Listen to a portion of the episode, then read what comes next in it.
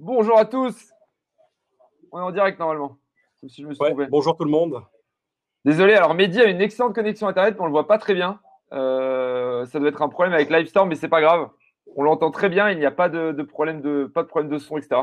Vous verrez on fait du streaming vidéo, on fait du streaming vidéo très faible latence quand même ici. C'est un peu notre Ouais, cœur de métier. Les mecs, c'est leur métier. chier. Les mecs, c'est leur métier de faire du streaming vidéo. Ils sont en mode ouais, du coup ça marche pas trop et tout. Hello, hello. Yes, c'est parti là. Ah, je vois des gens que je connais en plus. Ah bah il y a Ouais, Robin, il y a Témine. Ah là là. Il y a les La, vrais la bros. puissance de l'internet. euh, Bon après, je vous envoie. Allez hop, tant qu'on s'embête, on attaque dans 3 minutes. Ah bah Sans Nouti. vous embêter, allez hop hop hop. J'ai mis dans le chat, on va on va suivre sur Twitter, on va s'abonner à la chaîne Germinal, c'est incroyable. Euh, euh, euh, Mehdi va rester caché, il me dit non, je vois pas, pour qu'on de la promo. C'est le premier qui me dit ça. Go Mehdi, ouais, on est tous avec Mehdi là. Ça va être incroyable là, face to face, tête tête là. Ouais, t'es à Grenoble là? Ouais, je suis à Grenoble là, toujours. hein. Tu sais maintenant euh, full remote et tout. Hein. Je vais à Paris une fois par mois. Toi- Toi qui aimais tant les bureaux, toi, toi qui définissais le succès de ta boîte par la taille de tes Eh bureaux ouais, mais et qui était mec. toujours en train de regarder le nombre de mètres carrés des bureaux des autres. Ah, Et là, quand j'ai vu le truc, mais je crois que c'est pour ça que ça a marché ton poste euh, sur le remote. C'est parce qu'il y avait une charge émotionnelle là-dedans. C'était Ah un ouais, ouais. renoncement Ah, absolu. C'était- Ah non, non, mais euh, pendant longtemps, j'ai j'ai mesuré mon succès à, au nombre de gens dans l'équipe et au mètre carré dans les bureaux. euh, les Et vanity à metrics, l'emplacement des- dans Paris, c'est important aussi. dans l'emplacement dans Paris aussi. Clairement, les oui. pires vanity metrics. D'ailleurs, euh, Cyril. Bon, vous inquiétez pas, on attaque dans 3 minutes. Hein. En tout cas, les déco est stylé. On voit, ouais, on voit pas trop. Ouais, c'est son bureau, c'est son bureau.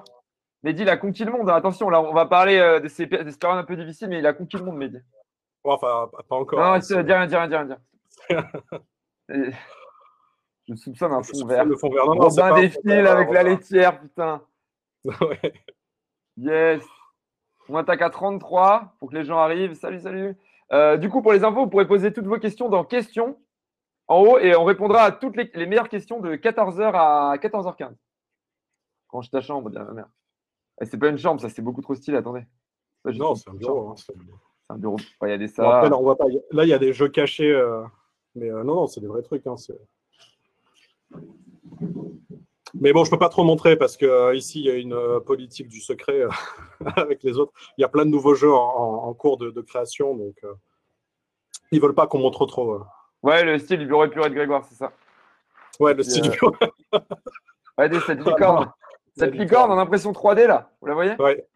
C'est euh, c'est- c'est interdit les licornes maintenant, normalement. Non, mais maintenant, j'ai le C'était c'était au tracteur. cœur 2017, mais là, là, je pense qu'on est passé à autre chose. Non, on est passé au licorne, petit. On est passé au licorne. On est passé au Euh, tracteur, je pense. Le tracteur. Du coup, on attaque dans une minute, on attaque à à 33. Le suspense est insoutenable là. Range ta chambre, dirait ma mère.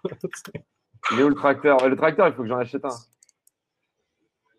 Hello à vous deux, salut Adrien. Allez, c'est parti. Bonjour à tous euh, dans ce live show que je fais tous les jeudis à 13h30.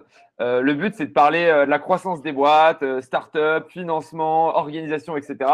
Et aujourd'hui, j'ai comme invité Mehdi Boisiz, qui, que j'ai connu à Grenoble il y a très longtemps. Je l'avais vu pitcher son premier projet entrepreneurial. Il m'a- vu pitcher mon premier projet entrepreneurial. Autant vous dire que son premier projet a. Ah, il y a un peu de son derrière toi.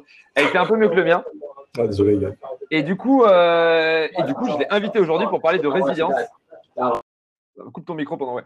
Pour, euh, je l'ai invité aujourd'hui pour parler de résilience parce que dans sa boîte euh, qui qui était une boîte hyper ambitieuse, pour laquelle il n'a pas pu faire ce qu'il fallait en France, on en parlera tout à l'heure. Il a vécu vraiment toutes les galères, euh, toutes les galères du monde. Donc le but, c'est vraiment qu'on échange sur l'histoire de Mehdi, sur ce qui s'est pris dans la gueule, comment il a fait pour réagir, est-ce qu'il, s'il devait le refaire, est-ce qu'il le referait? Qu'on parle aussi de la différence peut-être entre la France, les US et la Corée, parce qu'il s'est, énormément baladé entre ces trois continents. Et, voilà, c'est tout.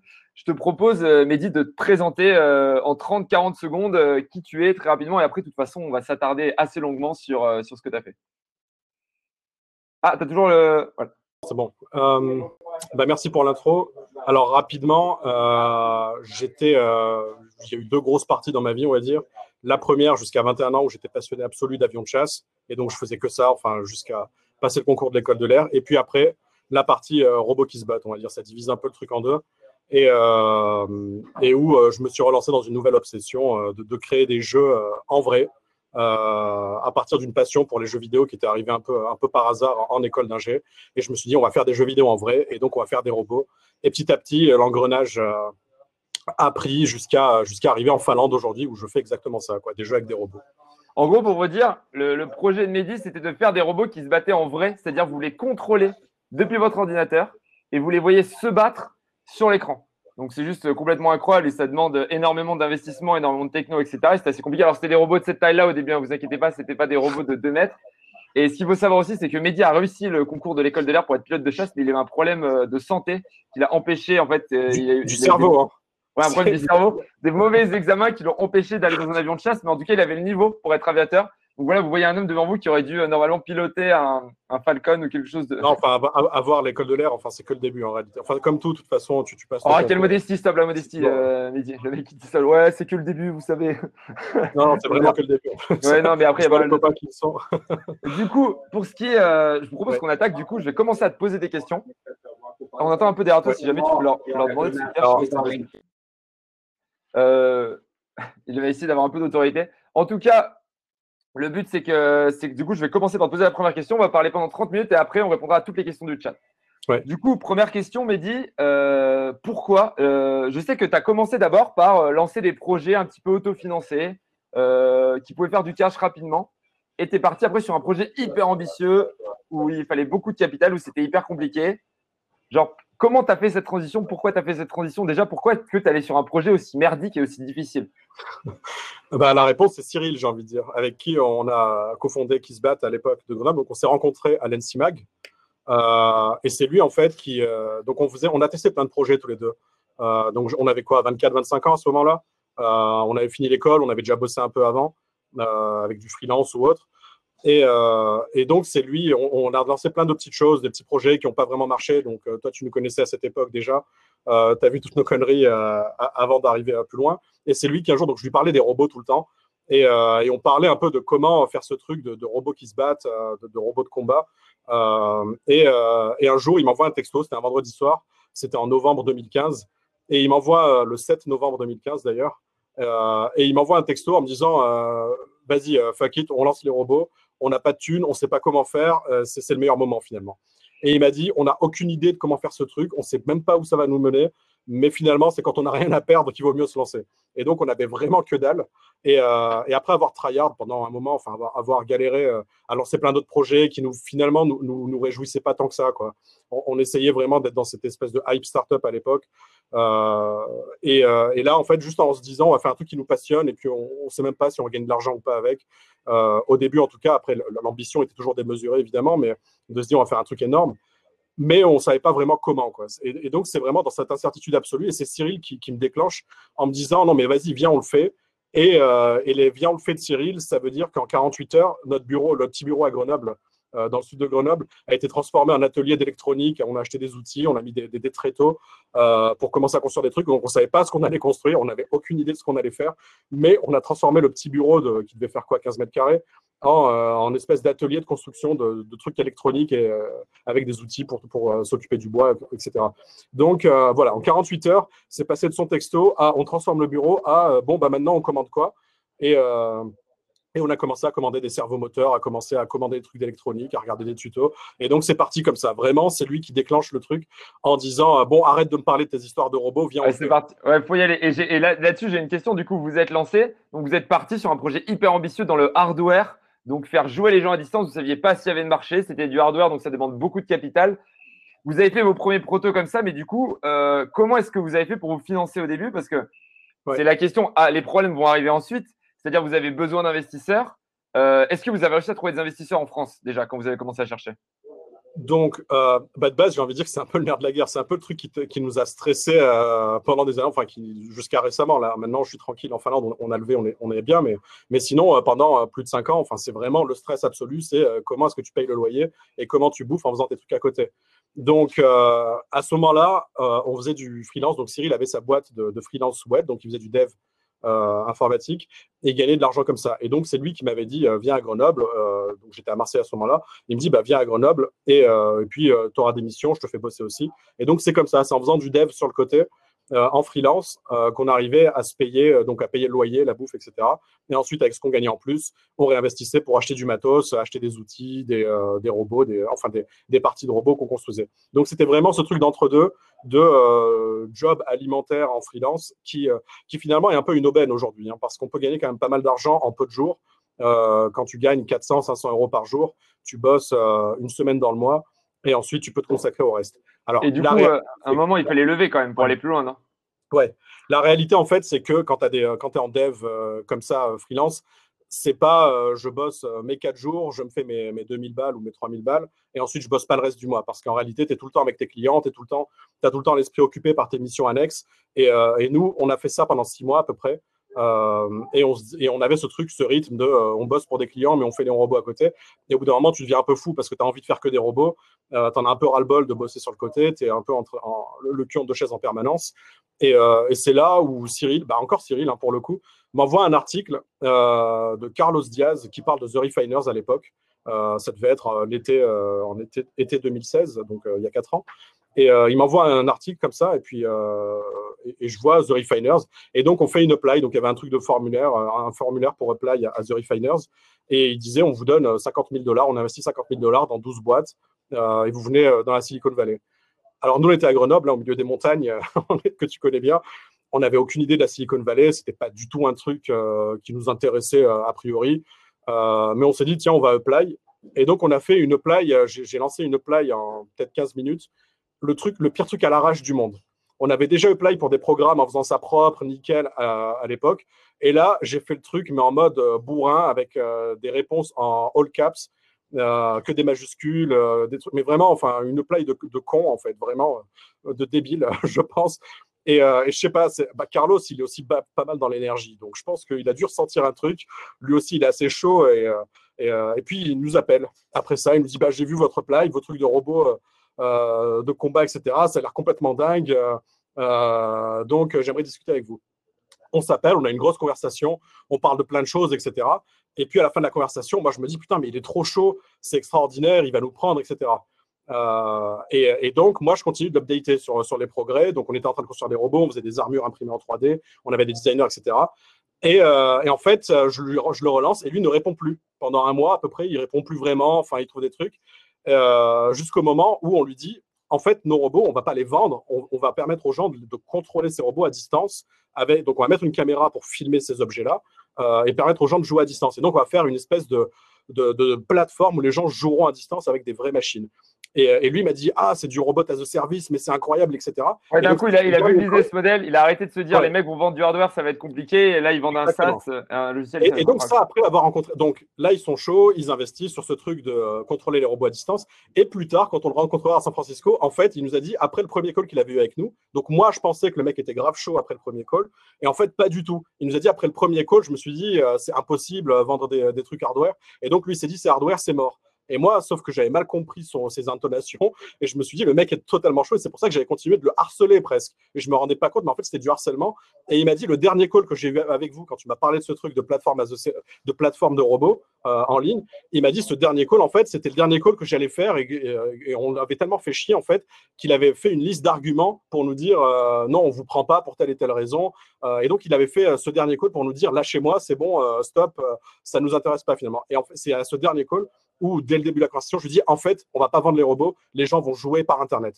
Et c'est là où ça a tout changé. Donc, ce dernier call qui aurait dû nous foutre dehors, il nous prend et, euh, on, arrive à San Francisco. Et ça, c'est le premier, le, premier, la première étape importante. Donc, en gros, euh, tu as galéré, tu n'arrivais pas à lever de l'argent en France, tu as eu un invest, tu as fait plein d'apply, tu as vu des fonds, il ne s'est rien passé pour votre site, tu parlais de hardware, tu as vu des mecs. Tu as cru que ça se passait bien, en fait, non, tu l'as harcelé pendant un mois au call où il devait te kicker. En fait, il te prend, du coup, tu te retrouves avec 50 000 balles dans la vallée. Comment ça s'est passé dans la vallée là-bas? Est-ce que vous avez réussi à, lever des fonds? Euh, Est-ce que c'était compliqué? Je sais qu'au début, vous pensiez que ça allait hyper bien marcher et qu'en fait, pas tant que ça. ouais. Alors, euh, San Francisco, bah, déjà, tu arrives euh, sur les loyers, tu te fais allumer. Donc, c'est du 5000 balles par mois parce que j'étais avec Cyril et puis sa, femme et son fils nous ont rejoint ensuite. donc, déjà, à San Francisco, le rythme de vie, l'argent que tu investis quand tu quand es là-bas, enfin, tu brûles, tu brûles du cash. Donc, l'argent qui a été investi, en fait, est parti assez vite. Euh, et, on avait de quoi tenir pour à peu près quatre mois euh, avec les trucs à acheter autour, etc. Euh, donc, Là-bas, comment ça se passe? On ne connaissait pas vraiment d'investisseurs, on n'avait pas de réseau. Encore une fois, on venait de Grenoble, on avait parlé à deux, trois mecs en, France qui ne trouvaient pas ça très intéressant. Et donc, on arrive à, San Francisco et là, on se fait un réseau, on commence à rencontrer des gens, etc. Et finalement, il y a des gens qui se chauffent dès le début du programme et on se dit, c'est bon, les mecs vont investir. Sauf que non. et donc, on, passe ce programme-là en se disant, donc on avait coupé entre-temps, avec cet investissement, on, avait coupé notre euh, revenu, euh, euh, nos revenus de, freelance dev, et donc on vivait vraiment sur cette levée de fonds. Ce qui est assez dangereux en fait, parce que là, tu vois vraiment les mois passer, tu vois l'argent disparaître. je me souviens, le mot arriver. Cyril, il me disait, dans, deux mois, on est mort. ouais, tu dis, j'aurais pas la thune payer un loyer. Si je lève pas maintenant, c'est mort. Et donc, ça passe de septembre à décembre. Euh, et là, euh, mi-décembre, ça devait être un jour avant de revenir en France. On n'avait toujours pas d'investisseurs, on n'avait plus de thunes, c'était la merde absolue. Là, je pense qu'en termes de stress, on était très très loin. Sachant que bah, Cyril, lui, encore une fois, il a une femme, un gosse. Quoi. Enfin, lui, il peut pas faire le con comme moi, euh, se dire je me démerderai, etc. Donc, il, avait des responsabilités supérieures. Et là, on s'est dit, bah, c'est fini, c'est foutu. et c'est là où un investisseur un peu sorti de nulle part, qui, qui, avait fait un, site d'astrologie, donc je sais pas si je peux dire son nom, enfin, on va garder ça, mais en gros, le mec venu des étoiles met un ticket. Mais vraiment, le mec venu des étoiles, pour le coup. et un jour avant de rentrer en France, bredouille avec bah, justement la Je me souviens, il m'avait dit, Cyril, il m'a envoyé un message, il m'a dit, c'est mort, en gros, on rentre en France, c'est fini, quoi. Et 24 heures, il m'a dit, mec, il s'est passé un truc de ouf et tout. Ouais. Et, c'est vraiment le dernier jour où euh, il met un ticket. Euh, et du coup, ça déclenche plein d'autres gens, et notamment des investisseurs coréens là-dedans, euh, qui aussi se chauffent. Donc, on, se retrouve avec des investisseurs coréens. Et donc, ça, c'était un tour, c'était un petit tour à 200 000 euros. Alors, on, l'a coupé à 200 000, et ça, c'était peut-être une connerie importante à noter. C'est qu'à ce moment-là, le mec met un premier ticket, un deuxième met un ticket, etc. Et ça monte à 200 000. Et là, avec Cyril, on se dit non, non, nous, on est deux, on a besoin que de 200 000 pour faire un proto sur six mois. Et dans six mois, on relève euh, avec une meilleure valo, avec un vrai tour, etc. Et sauf qu'on a refusé beaucoup d'argent à ce moment-là. Enfin, je dis beaucoup, on aurait pu monter, je pense, au moins à une levée de 700, 800 000. Ah oui, d'accord. Euh, euh, oui, parce qu'il y avait un chèque de 500 000 dans le lot qu'on a refusé. Et après, on aurait pu peut-être en fait même dérouler jusqu'à un million parce qu'on avait ce momentum, on avait ce truc, cet engrenage qui s'était mis en place avec des gens qui nous font confiance, qui nous faisaient des intros. Et donc, à ce moment-là, bah, connerie énorme de se dire euh, je refuse de l'argent. Donc ça, c'est euh, tu, tu refuses pas de l'argent quand tu es, euh, es à la dèche. Sauf que nous, on s'est dit, on est, on est, enfin, on était vraiment. Ouais, ouais, vous ai dit un momentum. on est hype maintenant, c'est bon, on va avoir de l'argent et dans six mois, on lève avec une énorme valo et on fait un énorme tour de table. On s'est dit, bah là, on, va juste, on a juste besoin de 200 000 balles sur six mois. On fait notre proto de jeu qui va être bien, bien, bien, bien mieux. On va avoir des utilisateurs. Et là, on fera une vraie levée de fonds. Donc, il suffira d'envoyer des mails aux investisseurs et ça va se faire en un mois, quoi, la levée de fonds. Euh, dans six mois. Sauf que, évidemment, bah non, euh, ça ne marche pas comme ça. Du coup, vous rentrez en France donc, ouais, on rentre en France à Grenoble, donc on bosse euh, sur le truc. Donc, en six mois, on fait bien notre jeu, comme on avait dit. On a un gros youtubeur espagnol qui nous fait une vidéo. Donc, le mec a 10 millions de followers. Il nous fait ça gratos, il trouve le truc cool. Et donc, là, on se retrouve avec des milliers de personnes qui viennent jouer. Donc, on avait deux robots, une caméra qui filmait, une ville miniature designée derrière. Et donc, les gens jouaient comme dans Street Fighter, enfin, comme dans un jeu vidéo de combat, sauf qu'ils contrôlaient avec leur clavier des vrais robots depuis leur écran. Donc, on avait des joueurs euh, de toute l'Amérique du Sud. Forcément, le mec était espagnol, on n'avait pas capté, mais on s'est retrouvé avec une communauté d'Amérique du Sud, de gosses de 13, 14, 15 ans d'Amérique du Sud qui ne parlent pas anglais. Donc euh, là, euh, merci les quelques cours d'espagnol qui me restaient pour, pour essayer de, plus ou moins animer cette communauté-là. Mais on se retrouve avec des milliers d'utilisateurs. C'est un peu le gros chaos. Et là, c'est six mois après, donc on n'a plus de thunes, encore une fois. Et donc, on est arrivé à un moment où on a cette traction énorme qui revient, sauf qu'on est dans la merde, on n'a plus d'argent on a les URSAF. Je me souviens, vous alliez la nuit au bureau parce que les gens étaient en décalage horaire et du coup, les robots, des fois, ils tombaient. Et je me souviens, vous relayez la nuit pour remettre les bureaux pour que les gens puissent jouer. C'était surtout Cyril parce qu'à ce moment-là, bah, j'étais en Corée du Sud. Ah. parce qu'on avait été. Euh, on, était en pleine. Bah, du coup, du coup, fallait lever quoi. Donc, euh, on avait levé ces 200 000 balles. C'était en janvier 2017 et, et, puis j'étais en Corée. c'était l'été, mais c'était en juin 2017, donc six mois plus tard à peu près. Et donc, Cyril, lui, c'est lui qui a passé des nuits blanches horribles. Enfin, je pense que sa vie n'a pas été très sympa à ce moment-là. Et, euh, donc, moi, j'étais en Corée du Sud parce qu'on avait ces investisseurs-là coréens et euh, qui organisaient un gros démo day devant 1500 euh, investisseurs là-bas. Enfin, un truc énorme à Séoul avec des investisseurs de toute l'Asie. Et, donc, j'ai pitché devant ces 1500 personnes en me disant, bon, bah, c'est bon, hein, c'est le, dernier échelon. Là, dans deux semaines, on n'a plus d'argent. Si personne n'investit, c'est la merde. Donc, euh, euh, avec les URSAF qui allaient demander un gros chèque, parce que évidemment, les URSAF, tu les payes au bout de trois mois. Ouais, c'était au trimestre. Je me souviens, tu m'avais dit, on a, on a 50 000 qui tombent, je crois, un truc comme ça. Et tu m'as dit, on a zéro sur le compte. Donc, en gros, l'URSAF, on va passer en négatif. Je crois que, avais, je crois que tu payais plus ton loyer à ce moment-là. Enfin, ouais, je vais avoir un bon, un bon 2-3 mois de, retard. De, retard, ouais. Et les bureaux aussi, je crois que vous n'aviez pas payé vos bureaux depuis 9 mois. Mais, ça, c'était non, ça c'était un peu plus tard. Mais, ah, c'était plus tard, d'accord, désolé. Tout ce que tu racontes là, en fait, ça a commencé à ce moment-là. Ça a commencé au mois de juin, donc ça spoil un peu. Mais en gros, voilà, je suis en Corée du Sud. On a plein de joueurs qui sont en ligne. c'est la folie. Cyril, lui, remet les robots en place, donc on a une traction énorme. Euh, en Corée du Sud, bah, du coup, je rencontre plein d'investisseurs qui sont de Hong Kong, qui sont d'autres villes en Asie. Donc là, euh, il y a quand même pas mal de Hongkongais qui se chauffent parce qu'à Hong Kong, bah, tu as beaucoup d'argent, tu as beaucoup de finances, et tu as Shenzhen juste à côté où il y a énormément bah, d'électronique et de jouets. Et donc, tu as beaucoup d'investisseurs qui font du hardware euh, à Hong Kong. Et donc, les mecs me disent, bah, écoute, tu es à Séoul, passe à Hong Kong la semaine prochaine. Et j'ai plein de meetings comme ça avec des VC à Hong Kong. Donc, je passe à Hong Kong. Euh, donc là, c'est pareil. À chaque fois, il faut comprendre que le billet d'avion, c'est une, très douloureux quoi, dans, ces moments-là. Euh, et donc, on va à Hong Kong et puis on rencontre des investisseurs. Et, euh, et là, il y en a qui se chauffent vraiment. Donc, ils sont prêts, enfin, qui nous disent qu'ils sont prêts à follow-up à, hauteur de 2 millions, mais qu'il nous faut un lead. Et là, ça commence à partir en couille sur un, un tour à 5 millions qui se dessine. Et avec des, des, mecs qui nous conseillent plus ou moins. Euh, et, là, je me dis, putain, c'est possible. Et en fait, euh, enfin, je pète un peu un plomb aussi en me disant, les mecs sont prêts. Il y a des family office, il y a des VC qui sont prêts à mettre vraiment de l'argent, euh, qui kiffent le concept. On a, des, on a de l'attraction à ce moment-là. Et là, bah, l'erreur, c'est de partir sur un tour colossal. Quoi. Ouais, je me souviens, vous, auriez pu avoir un tour à 2-3 millions, vous avez voulu faire un énorme tour, c'est ça? Ah, Peut-être pas 3, mais je pense qu'on aurait fait un tour de site normal. je pense qu'on le closait, mais facile à ce moment-là. Parce qu'on avait vraiment une grosse traction utilisateur. On avait des investisseurs qui se chauffaient un peu partout. On avait dit qu'on ferait notre jeu en six mois, on l'a fait en six mois. Euh, donc, on, avait une, liste de personnes à embaucher qui était, euh, qui était vraiment sympa. Donc, on était assez carré là-dessus, euh, sur pas mal de points. Mais là, bah, justement, en fait, on, a vu trop gros. On s'est dit, bah, c'est le moment de, lever gros. Et bah, ça, ça a été vraiment la grosse erreur parce que du coup, on est parti dans ce process de levée de fonds avec une levée à 5 millions alors qu'on était deux. Quoi. Nous, on réalisait pas ça. Dans notre tête, on était déjà une multinationale. Enfin, on avait déjà un jeu qui tournait, donc on réalisait absolument pas le, décalage.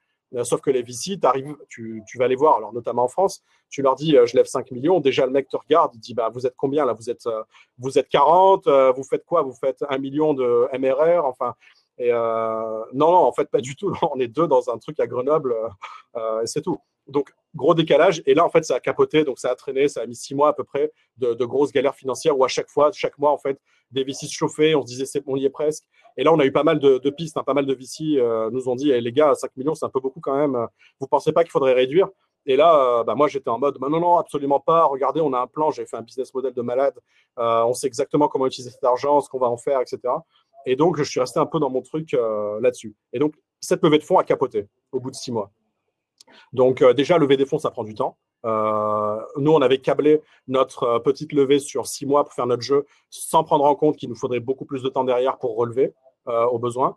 Et donc là, bah, grosse galère financière, comme tu disais, avec les retards de loyer, il a fallu refaire du dev, se démerder comme on pouvait à ce moment-là.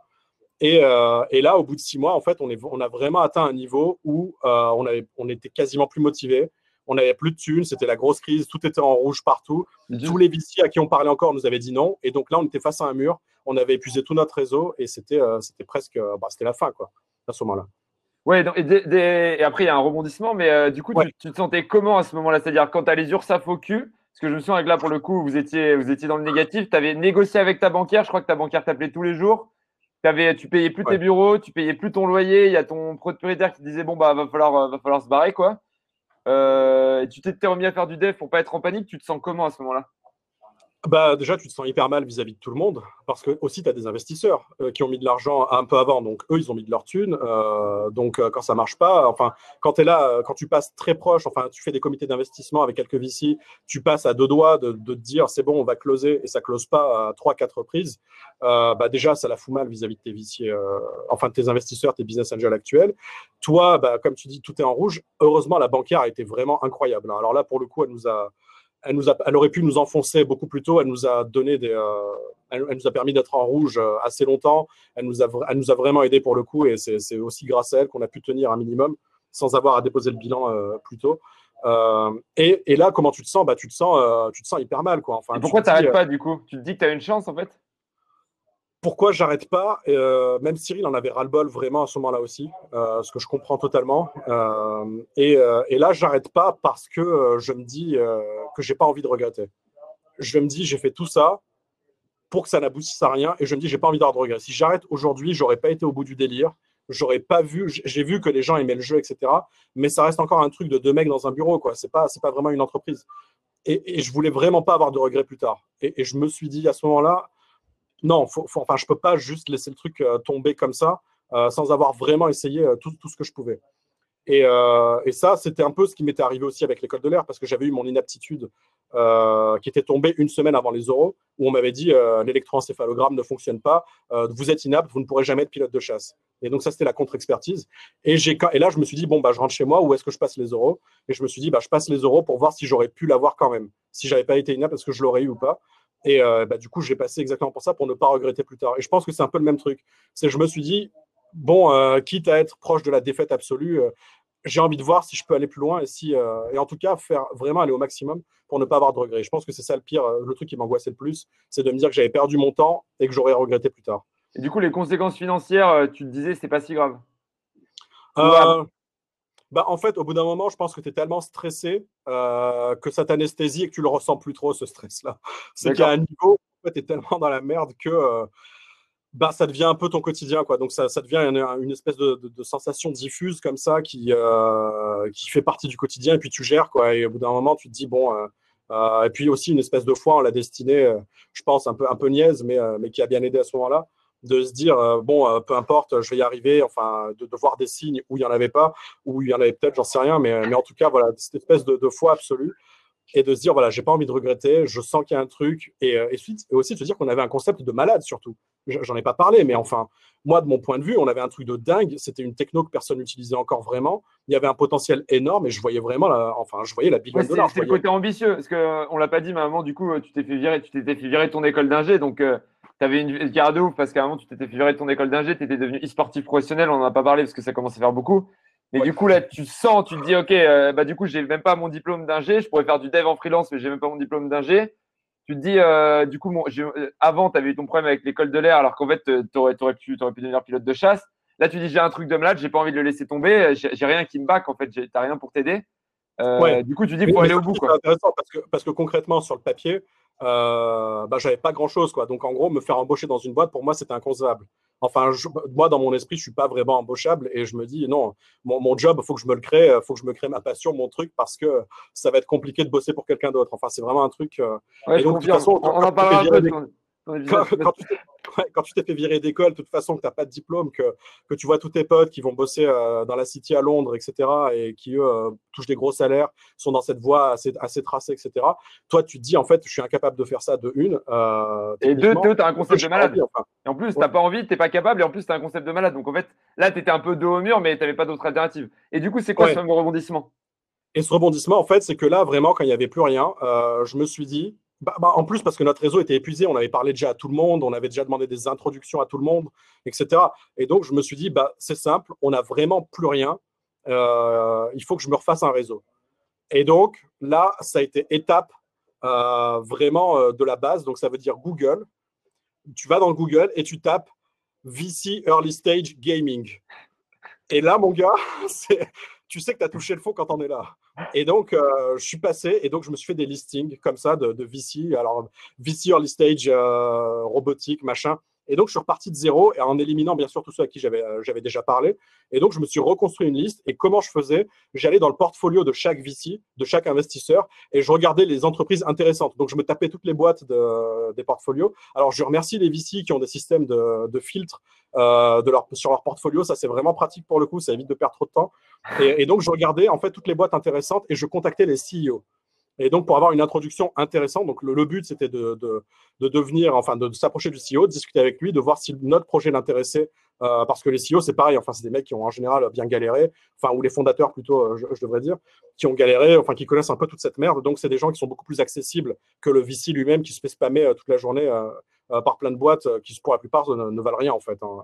Et, je me mets aussi dans cette catégorie-là pour certains VC qu'on a contactés. Donc, bref, je contacte des, des, CEO qui sont dans les portfolios des VC qui ont l'air intéressants et d'investir chez nous.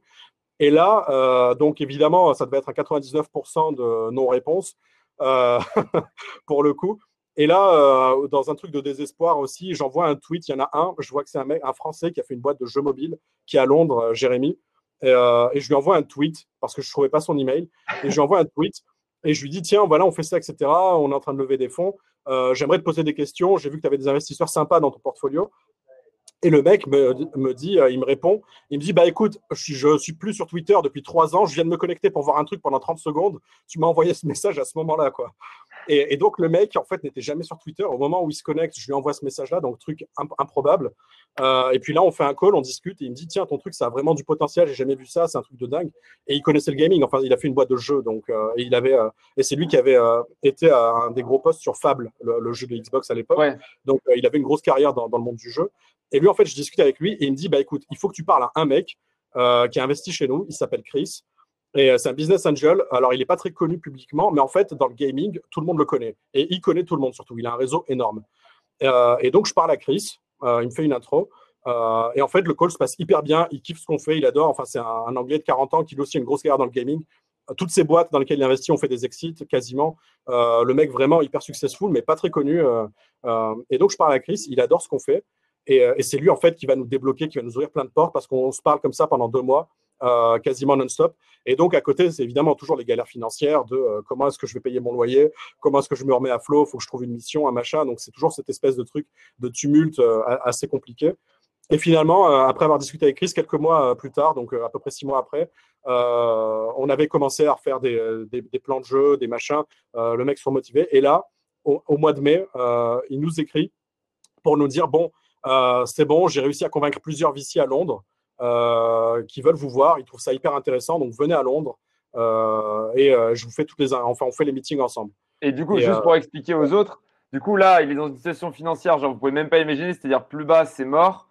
Euh, c'est la galère de ouf. Il euh, y en a qui disent Ah, il a eu de la chance, c'est la prophétie. Non, c'est pas la prophétie. Quand vous contactez 200 mecs, il y a forcément un moment où vous avez de la chance. Je veux dire, euh, si vous retentez votre chance 200 fois, il y a forcément une fois où ça va marcher. Vous allez vous dire J'ai eu de la chance. Non, c'est pas juste qu'il a eu de la chance. C'est, je me souviens, tu envoyé des mails et tapé des mecs tous les jours, tous les jours, tous les jours, tous les jours, tous les jours, tous les jours, tous les jours, comme un bourrin. Et du coup, tu as fini par avoir ce mec. Du coup, vous allez faire vos, vous allez faire des entretiens à Londres Non, alors là, ce qui est marrant, c'est qu'on était vraiment dans la merde financièrement à ce moment-là, mais encore plus, enfin, comme d'hab. Sauf qu'il nous dit, euh, parce qu'en gros, on, se parle, lui, euh, on se contacte, c'était euh, genre décembre 2017, et on commence à parler à Chris, et on se parle jusqu'au mois de février, quasiment 3-4 fois par semaine. On s'envoie des mails tout le temps, tout le temps, tout le temps. Le mec est trop chaud, enfin, on discute de plein de choses. Et là, au bout d'un moment, il nous, en fait, il shut down. Il nous répond plus pendant deux mois. Et au bout de deux mois, donc moi, je continue d'harceler, évidemment. enfin, mais c'est pas du harcèlement bête, c'est que tu n'arrives pas les mains vides. Oui, oui, tu arrives euh, avec des actes, avec des nouvelles, etc. Tu arrives toujours avec un article, avec un truc. Tu dis tiens, regarde, on a fait un nouveau truc, un nouveau prototype, on est en train de bosser sur ça. Donc, euh, tu n'arrives jamais les mains vides, évidemment. Tu fais pas juste le gros con, réponds-moi, réponds-moi. Enfin, tu arrives toujours de manière élégante, un minimum en tout cas. Et donc, au bout de donc deux mois sans réponse. Et là, au bout de deux, mois plus tard, donc ça devait être, bah, c'était en mai, euh, de, mars jusqu'à mai, plus de réponse de sa part. Donc là, lui, c'était le dernier à qui on parlait. Hein. C'était vraiment notre dernier espoir, euh, c'était lui. Euh, et, là, en mai, il revient vers nous en nous disant, les gars, c'est bon, donc je vous fais les intros. Il a, les VC sont hyper chauds à Londres, ils veulent vous voir. Il nous dit, désolé, j'avais pas le temps, j'étais sur d'autres deals. Et c'est vrai, parce que lui, quand il est sur un deal, il est à fond sur le deal. Euh, et, donc, il nous dit là, c'est bon, j'ai fini tous mes deals. Euh, donc là, j'ai du temps pour vous. Et les VC sont chauds pour vous voir. Il faut que vous veniez. Et là, ce que j'ai répondu, euh, j'étais un peu gavé aussi. Et je lui ai dit non, désolé, on n'a plus envie de lever. on est en train de refaire de l'argent avec la Presta. On relance des jeux. Donc, on n'a vraiment plus envie de lever en ce moment. Bon, ce qui était faux, hein, évidemment. Mais, mais on l'a joué en mode, de toute façon, on n'avait tellement plus rien à perdre. Et le fait de dire on n'a plus rien, on ne veut plus lever, ça nous intéresse plus, en fait, lui, ça l'a chauffé, mais encore plus. Et donc, il a vraiment insisté et euh, il s'est mis vraiment à insister en disant je vous paye les billets de train, venez absolument, déconnez pas. Et donc, euh, là, on s'est dit bon, euh, vas-y, on y va, Cyril, enfin, faut pas déconner. et donc, on a été à Londres, on a rencontré des VC et là, ça s'est réemballé. Donc, ça a relancé un process avec 5-6 VC dans la boucle.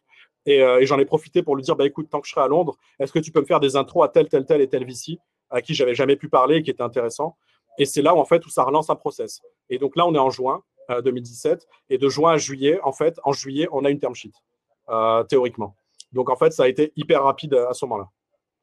Et euh, une term sheet, c'est juste un accord d'investisseur pour ceux qui seraient au courant. Du coup, là, vous avez la term sheet, vous dites c'est bon, enfin, après tout, pas en accord, en accord mais c'est avant l'accord. Après, il y a une due diligence, après, Alors, on, a, on a une term sheet, et là, je vais revenir là-dessus, virtuelle, entre guillemets parce que euh, en gros euh, c'était genre juillet donc là il y a eu euh, quelques allers-retours à Londres donc à chaque fois bah, tu te saignes ou tu demandes à ton frère de te filer de la thune pour te payer le billet jusqu'à Londres ou, ce genre de machin enfin toujours le genre de conneries habituelles de galère de financière Et donc, les allers-retours à Londres, ça fait chier. Mais bon, tu vas pas dire au mec, désolé, je peux pas venir, j'ai pas de thune. Enfin, es au bout d'un meeting.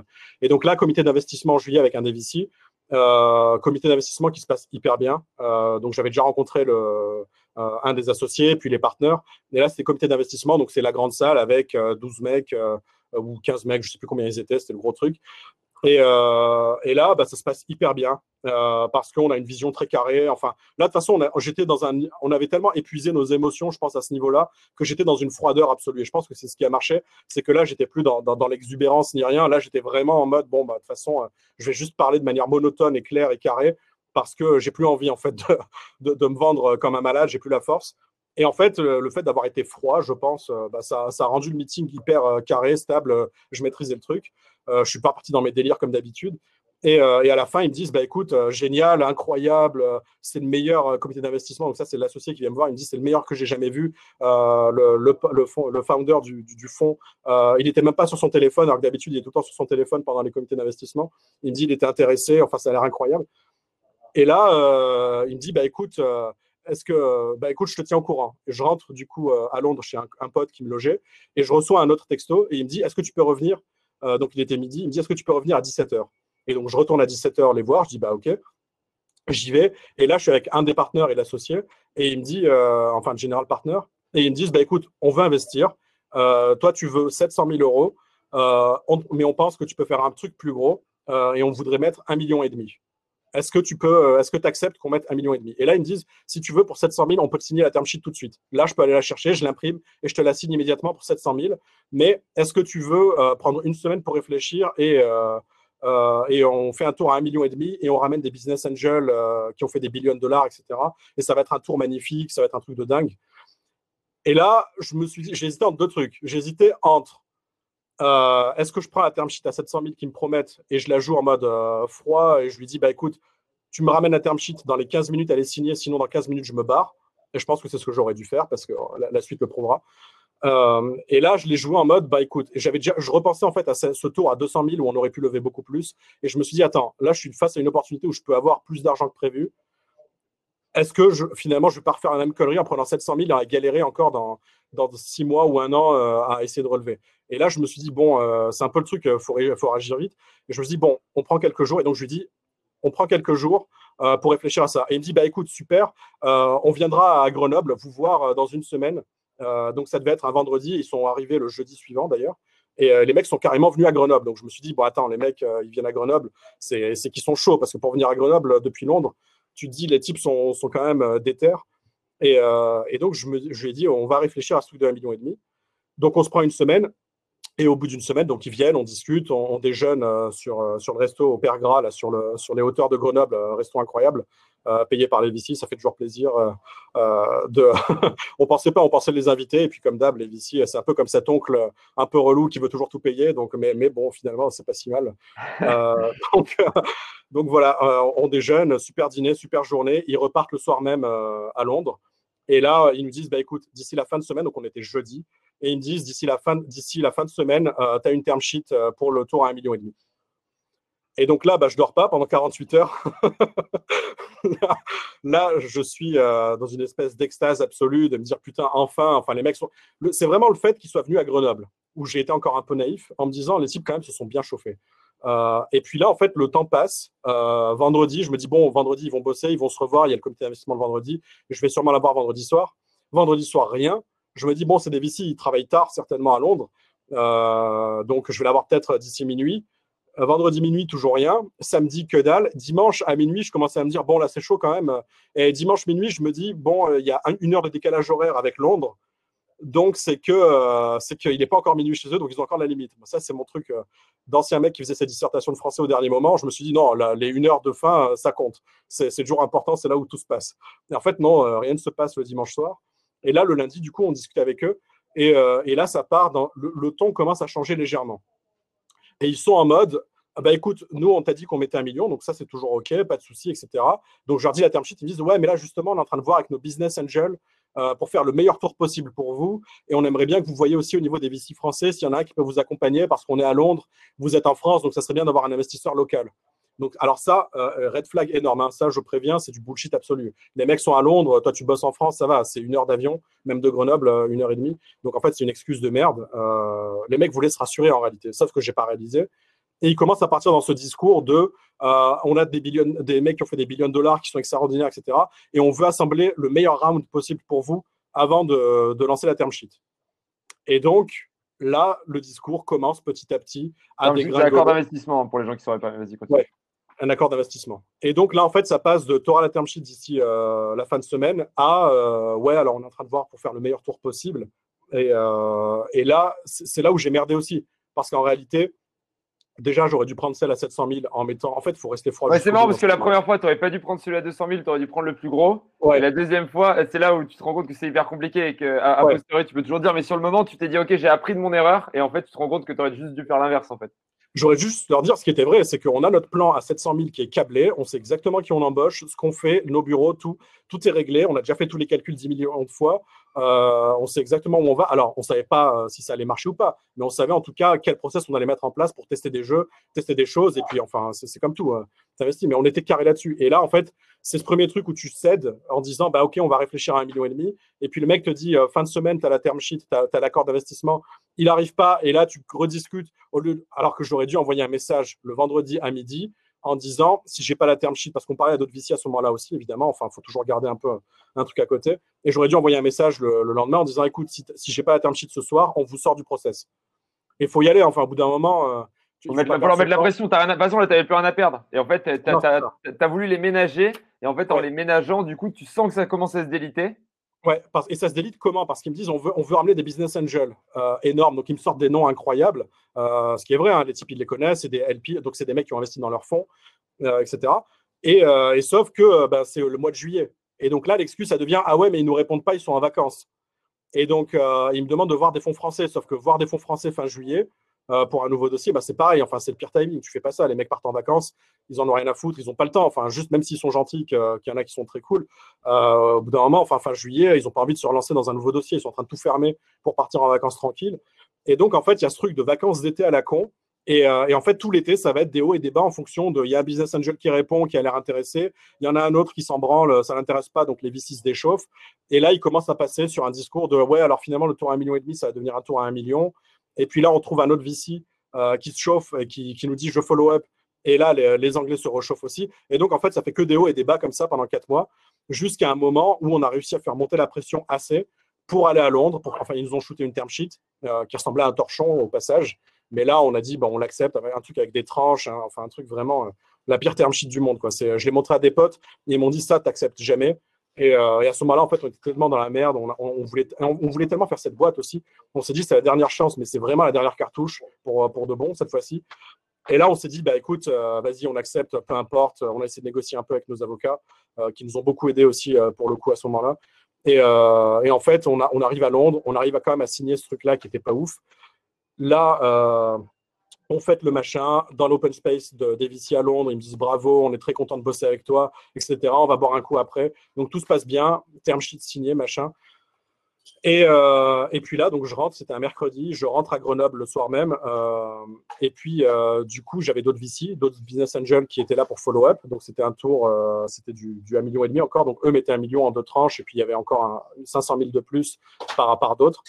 Et donc là, plus de nouvelles pendant 4-5 jours. Et donc, moi, je leur disais, ben là, il faut qu'on passe à, la suite, donc euh, négocier le pacte d'actionnaires, etc. Euh, et donc là, ils ne me répondent plus, enfin, gros blanc, euh, du coup. Et là, quasiment une semaine après, ils me disent, ouais, alors finalement, on hésite encore. On a... Le mec m'avait écrit un document Word avec plein de questions. Ils me disent, donc ça, c'est toutes les questions qu'on aimerait encore auxquelles tu répondes avant d'investir. Et, je et là, par contre, ça m'a vraiment gonflé. Je lui dit, écoute, on a signé le truc. J'ai d'autres investisseurs qui sont dans la boucle ça fait quatre mois qu'on se parle. Euh, le papier, j'aurais dû l'avoir signé. On aurait déjà dû avoir l'argent sur le compte le 31 juillet. Et je lui ai dit, euh, les questions, j'ai déjà répondu. ça n'a pas de sens, quoi. Et je lui ai dit, bah, écoute, à la fin de la semaine, euh, si, si vous investissez pas, enfin, si on n'a pas le, si ça avance pas au niveau des discussions pour, pour clôturer le round, on arrête tout. Et donc, la semaine se passe, aucune réponse. Et donc là, tu sais que les mecs en ont vraiment plus rien à branler pour le coup. Euh, et donc là, la semaine suivante, donc on s'appelle, donc c'est lui qui m'appelle d'ailleurs. Et là, on discute et puis je lui dis non, c'est bon. Je lui dis bon, alors vous faites quoi Vous investissez ou pas? Et il commence à tourner un peu autour du pot, à me dire est-ce que tu as réfléchi aux questions que je t'ai posées? Et je lui dis non, bah, c'est bon, on arrête, on arrête tout. stop, ça n'a plus de sens. Et donc, bah là, voilà, c'est là où tu coupes le truc. Là, tu as décidé que tu voulais. Enfin, tu as décidé, c'est bon. Et là, tu as décidé que tu étais allé au bout, quoi.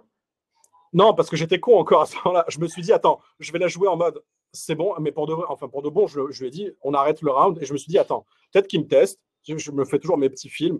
Et je me suis dit, peut-être que les mecs me testent. Et si je leur dis, on arrête pour de vrai avec franchise, et je lui dis, c'est bon, vous êtes foutu de ma gueule, euh, on, coupe tout à ce moment-là. Je me suis dit, peut-être que les mecs vont me dire, ah, mais non, rigolez, attends, euh, c'est bon, déconne pas, euh, on investit, tiens, regarde. En fait, c'est un peu ton dernier coup de bluff, quoi. Tu dis, ok, ça fait 4 mois qu'ils me fument, les mecs, c'est mon dernier coup de bluff, quoi.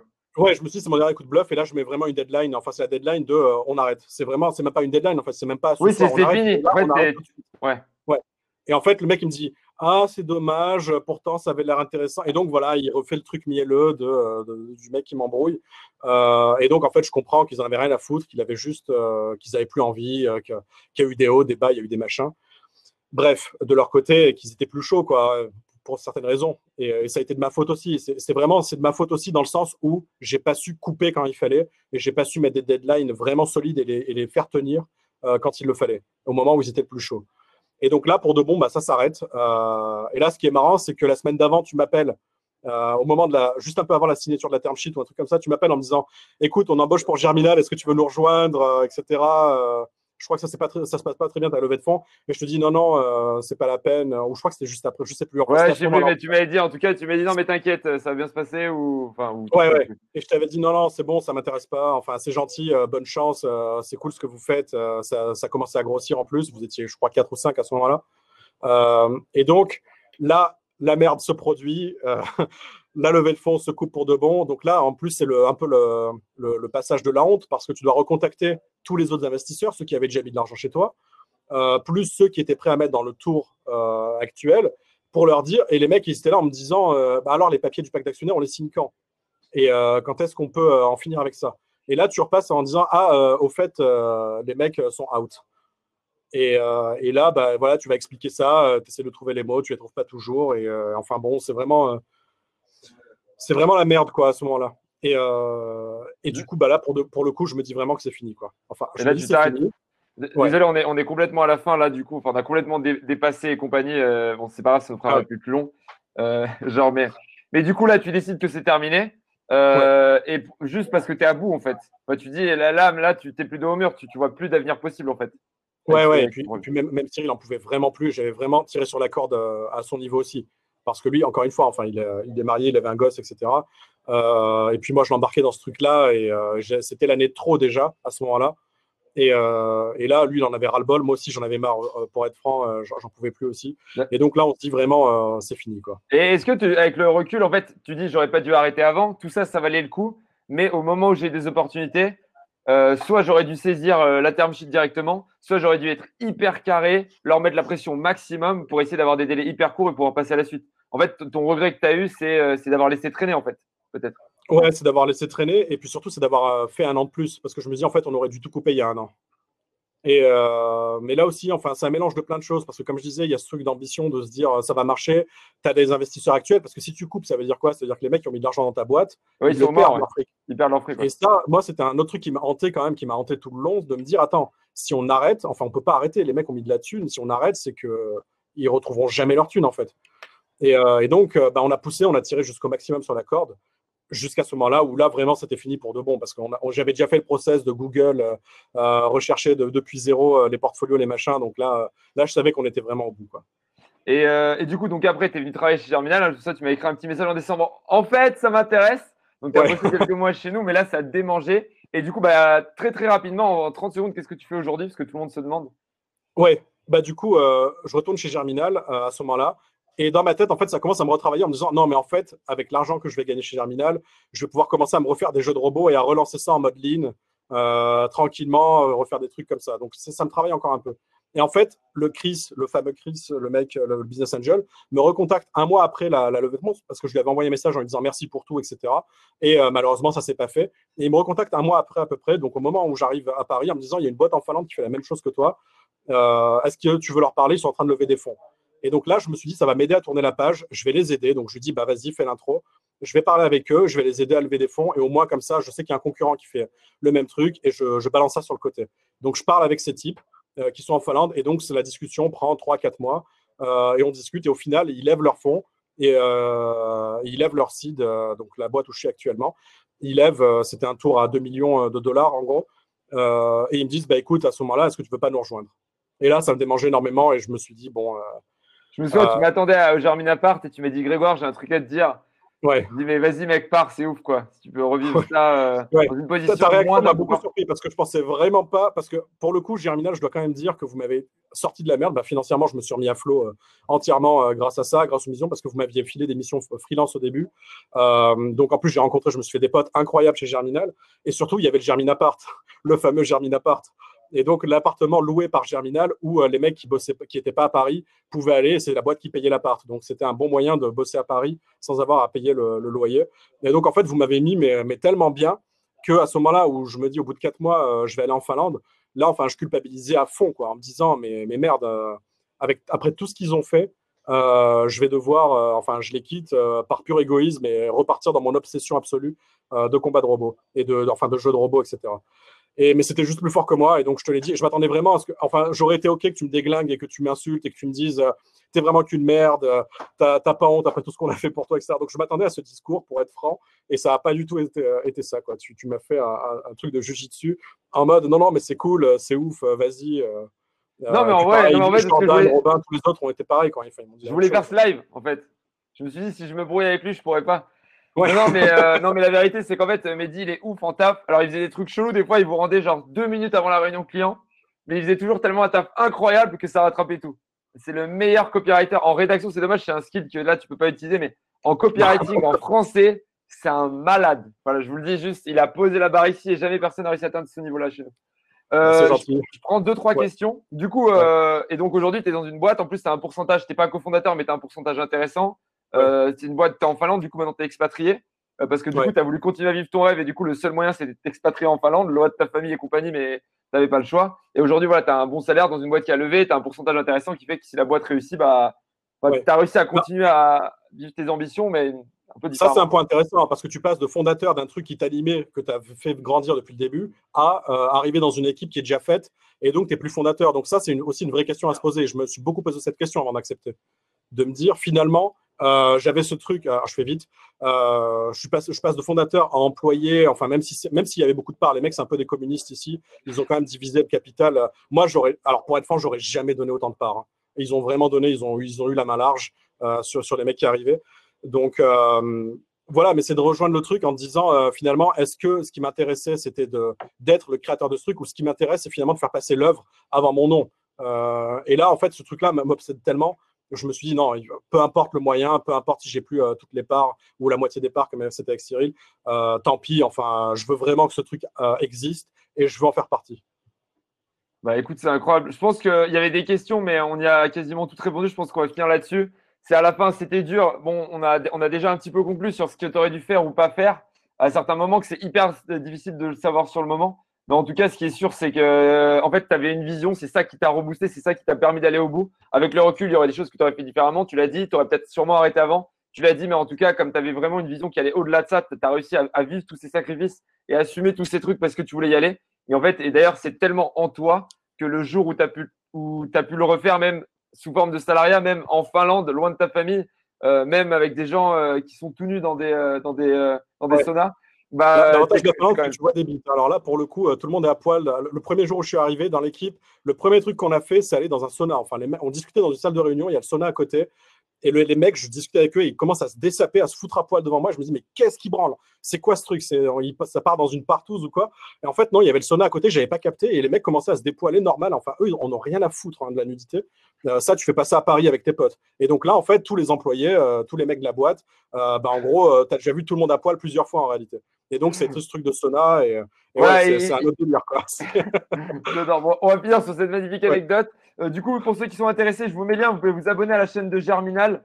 on fait des lives toutes les semaines. Le prochain, la semaine prochaine, c'est avec Damien Morin qui a levé 15 millions d'euros, qui est monté jusqu'à 500 salariés avant que sa boîte se crache et qui se relance. Donc là, on parlera de comment rebondir en tant qu'entrepreneur quand on remonte sa boîte avec une idée différente. Donc c'est avec une problématique différente. On parlera aussi un petit peu des problèmes d'organisation, etc.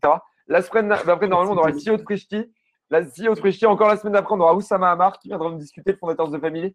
Donc abonnez-vous à la chaîne si vous voulez les infos. Et tous les gens qui se sont inscrits, vous recevrez chaque mardi à 10h euh, les infos par email des webinaires de la semaine. On fait des webinaires sur l'entrepreneuriat et des webinaires sur le growth. En tout cas, merci à tous. Merci beaucoup, Mehdi. C'était vraiment hyper cool de t'avoir. Et euh, ça fait grave plaisir. Merci à toi. Euh, on, se, reprend. Bon, je t'appelle sur Messenger, mais en tout cas, merci beaucoup. Et j'espère que ça vous a plu dans le chat et que c'était hyper cool. Envoyez plein de force et plein d'énergie à Mehdi.